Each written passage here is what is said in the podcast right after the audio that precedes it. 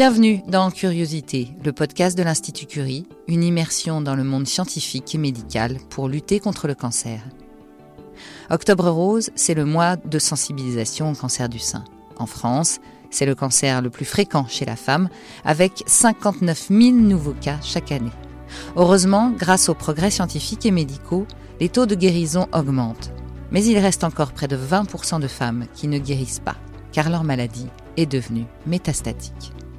Pour cette édition 2020, Curiosité donne la parole aux médecins et aux chercheurs du premier Centre européen de lutte contre le cancer du sein et aux patientes, bien sûr, tant qu'il restera une femme à sauver. Épisode 1 Traitement et innovation médicale des approches personnalisées.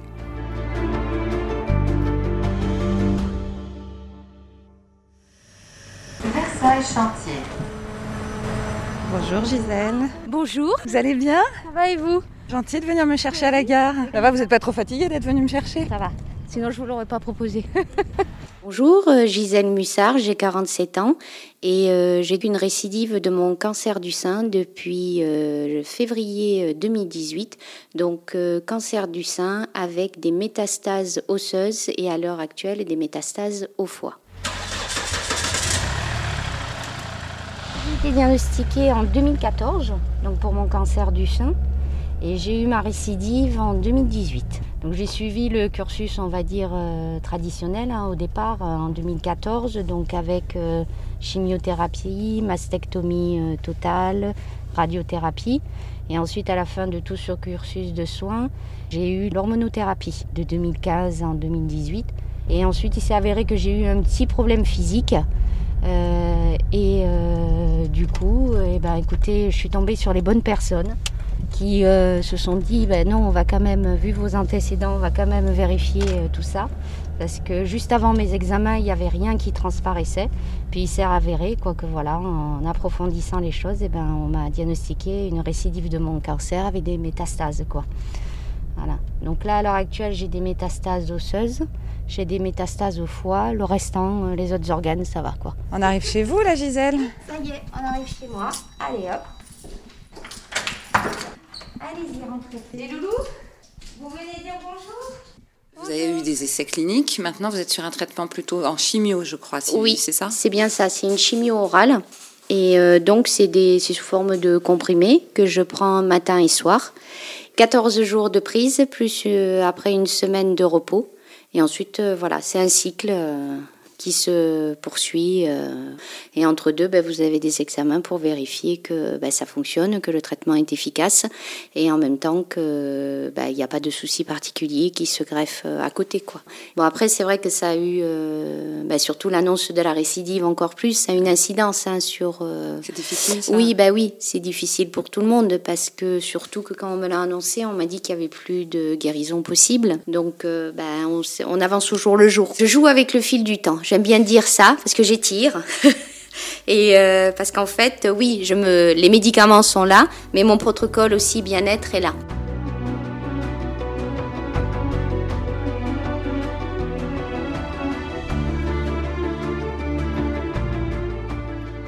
Le cancer du sein, c'est finalement des cellules des canaux du sein ou des cellules des lobules du sein qui viennent infiltrer le tissu qui est autour. Ensuite, la deuxième phase, c'est que ces cellules elles vont migrer. Et en fait, la métastase, c'est simplement des cellules qui ne sont plus au niveau de la tumeur primaire. Je suis le professeur Rousier, je suis chirurgien et je suis directeur délégué du site Saint-Cloud. En fait, il y, a deux situations. La première situation, c'est la patiente qui arrive avec un cancer du sein nouvellement diagnostiqué.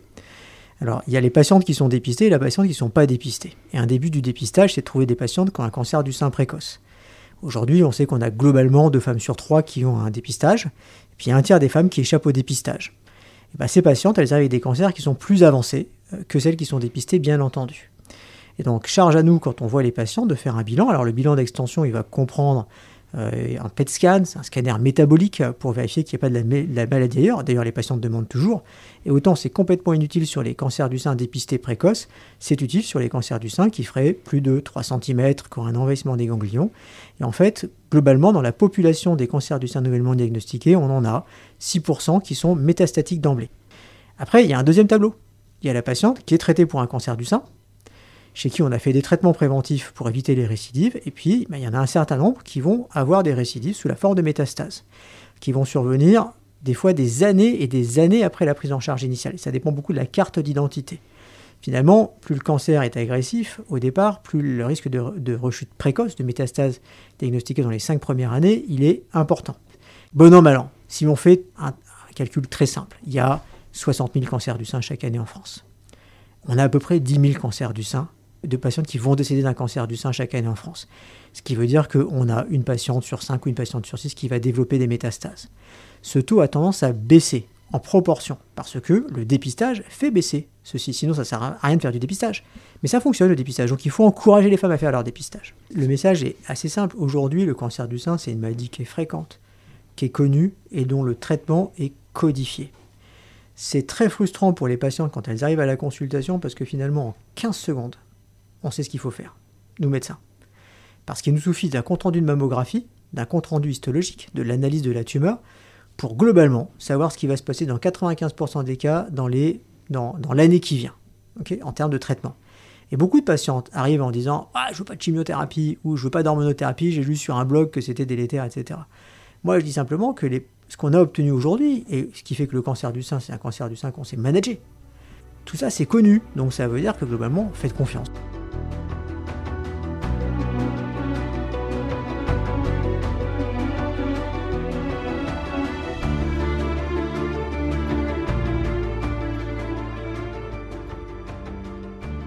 je suis oncologue médical et chef adjoint du département d'oncologie médicale à l'Institut Curie à Paris.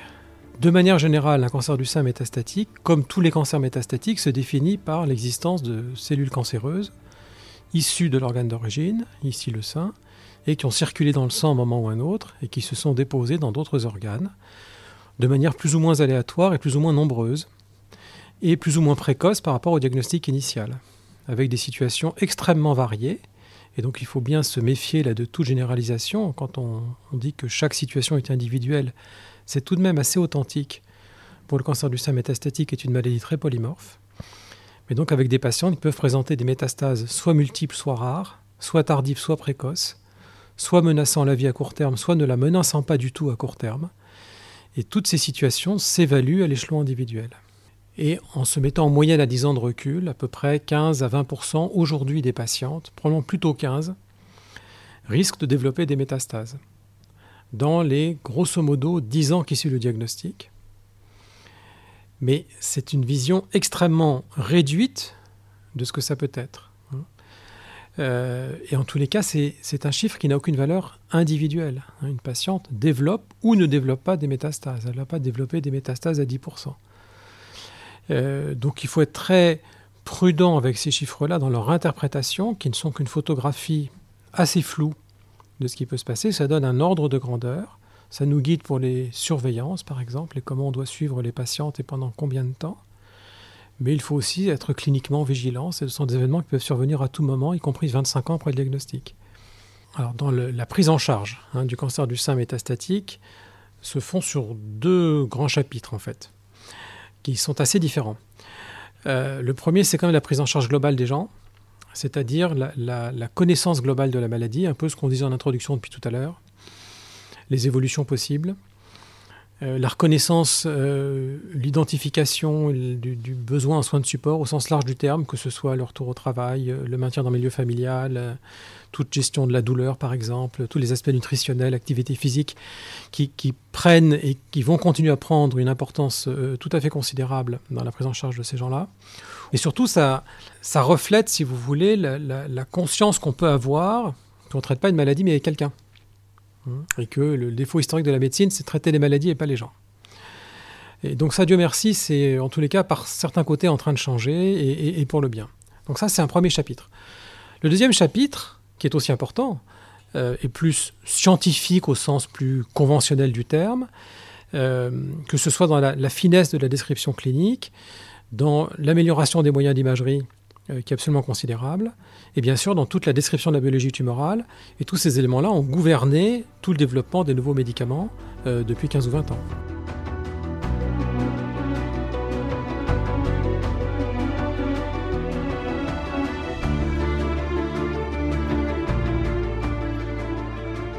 cette maladie métastatique veut dire qu'on l'on rentre dans une course de fond avec la nécessité d'un traitement au long cours.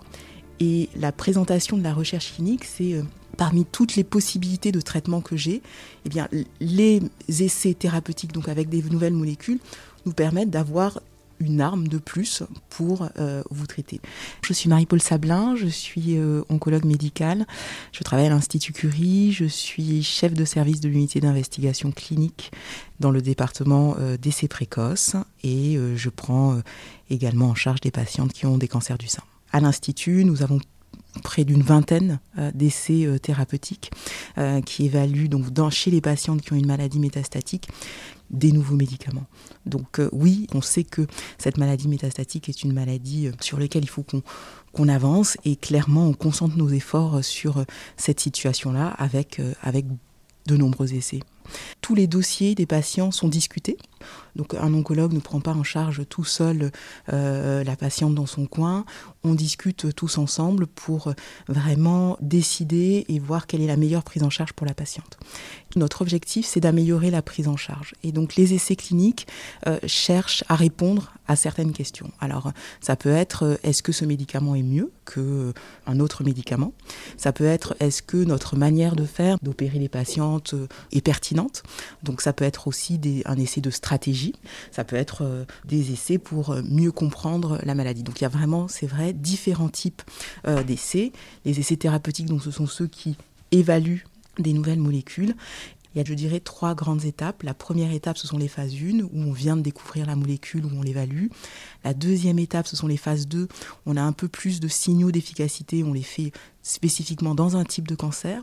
Et puis après, il y a les phases 3, où là, on sait que bon, on a des éléments d'efficacité et on va comparer. Et donc, euh, euh, plus on avance, plus on a d'éléments pour se dire que c'est quelque chose d'intéressant. Clairement, les choses ont vraiment, vraiment, vraiment évolué et continuent d'évoluer. J'ai des patientes qui vivent, qui ne sont pas euh, focalisées que sur leur maladie, qui ont une vie par ailleurs. Et nous, nous devons nous adapter à, cette vie qu'elles continuent d'avoir. Donc, la maladie métastatique contrairement à il y a 20 ans où les patientes étaient, euh, hospitalisées euh, et ça signait quand même la, fin de certaines choses. Là maintenant, on essaye vraiment, puis on s'intéresse de plus en plus à la qualité de vie des patientes, on, essaye vraiment de euh, s'intégrer dans la vie des patientes et les essais cliniques s'intègrent aussi dans la vie et à des contraintes. Hein. Je ne vais pas les minimiser, mais on les accompagne et tout au long de, de, de ce chemin, eh bien, elles continuent de vivre. C'est vraiment des années et une qualité de vie pendant ces années de vie métastatique qui s'améliore. Alors je suis dans le naturel optimiste et euh, clairement euh, ce que je vois c'est que j'ai euh, on a tous les raisons d'être optimiste. On voit les choses, les choses s'améliorent. certes, on traite nos patientes et ce n'est pas juste que le traitement. les traitements sont des traitements qui sont bien tolérés avec des patientes qui et je reviens, je réinsiste sur des patientes qui continuent à vivre, qui continuent à avoir des projets, qui continuent à travailler. Et ça, euh, lorsque euh, euh, dans l'inconscient on parle de métastase, c'était clairement la fin, voilà, la fin d'une vie. Et maintenant, ça, ça s'inscrit vraiment dans, dans, dans, la vie. Et, je pense que oui, on, a toutes les raisons de, d'espérer, euh, parce qu'on a là, euh, pas juste une croyance comme ça, on a des, éléments qui nous permettent d'espérer, avec euh, les résultats des décès et les progrès que l'on fait au quotidien.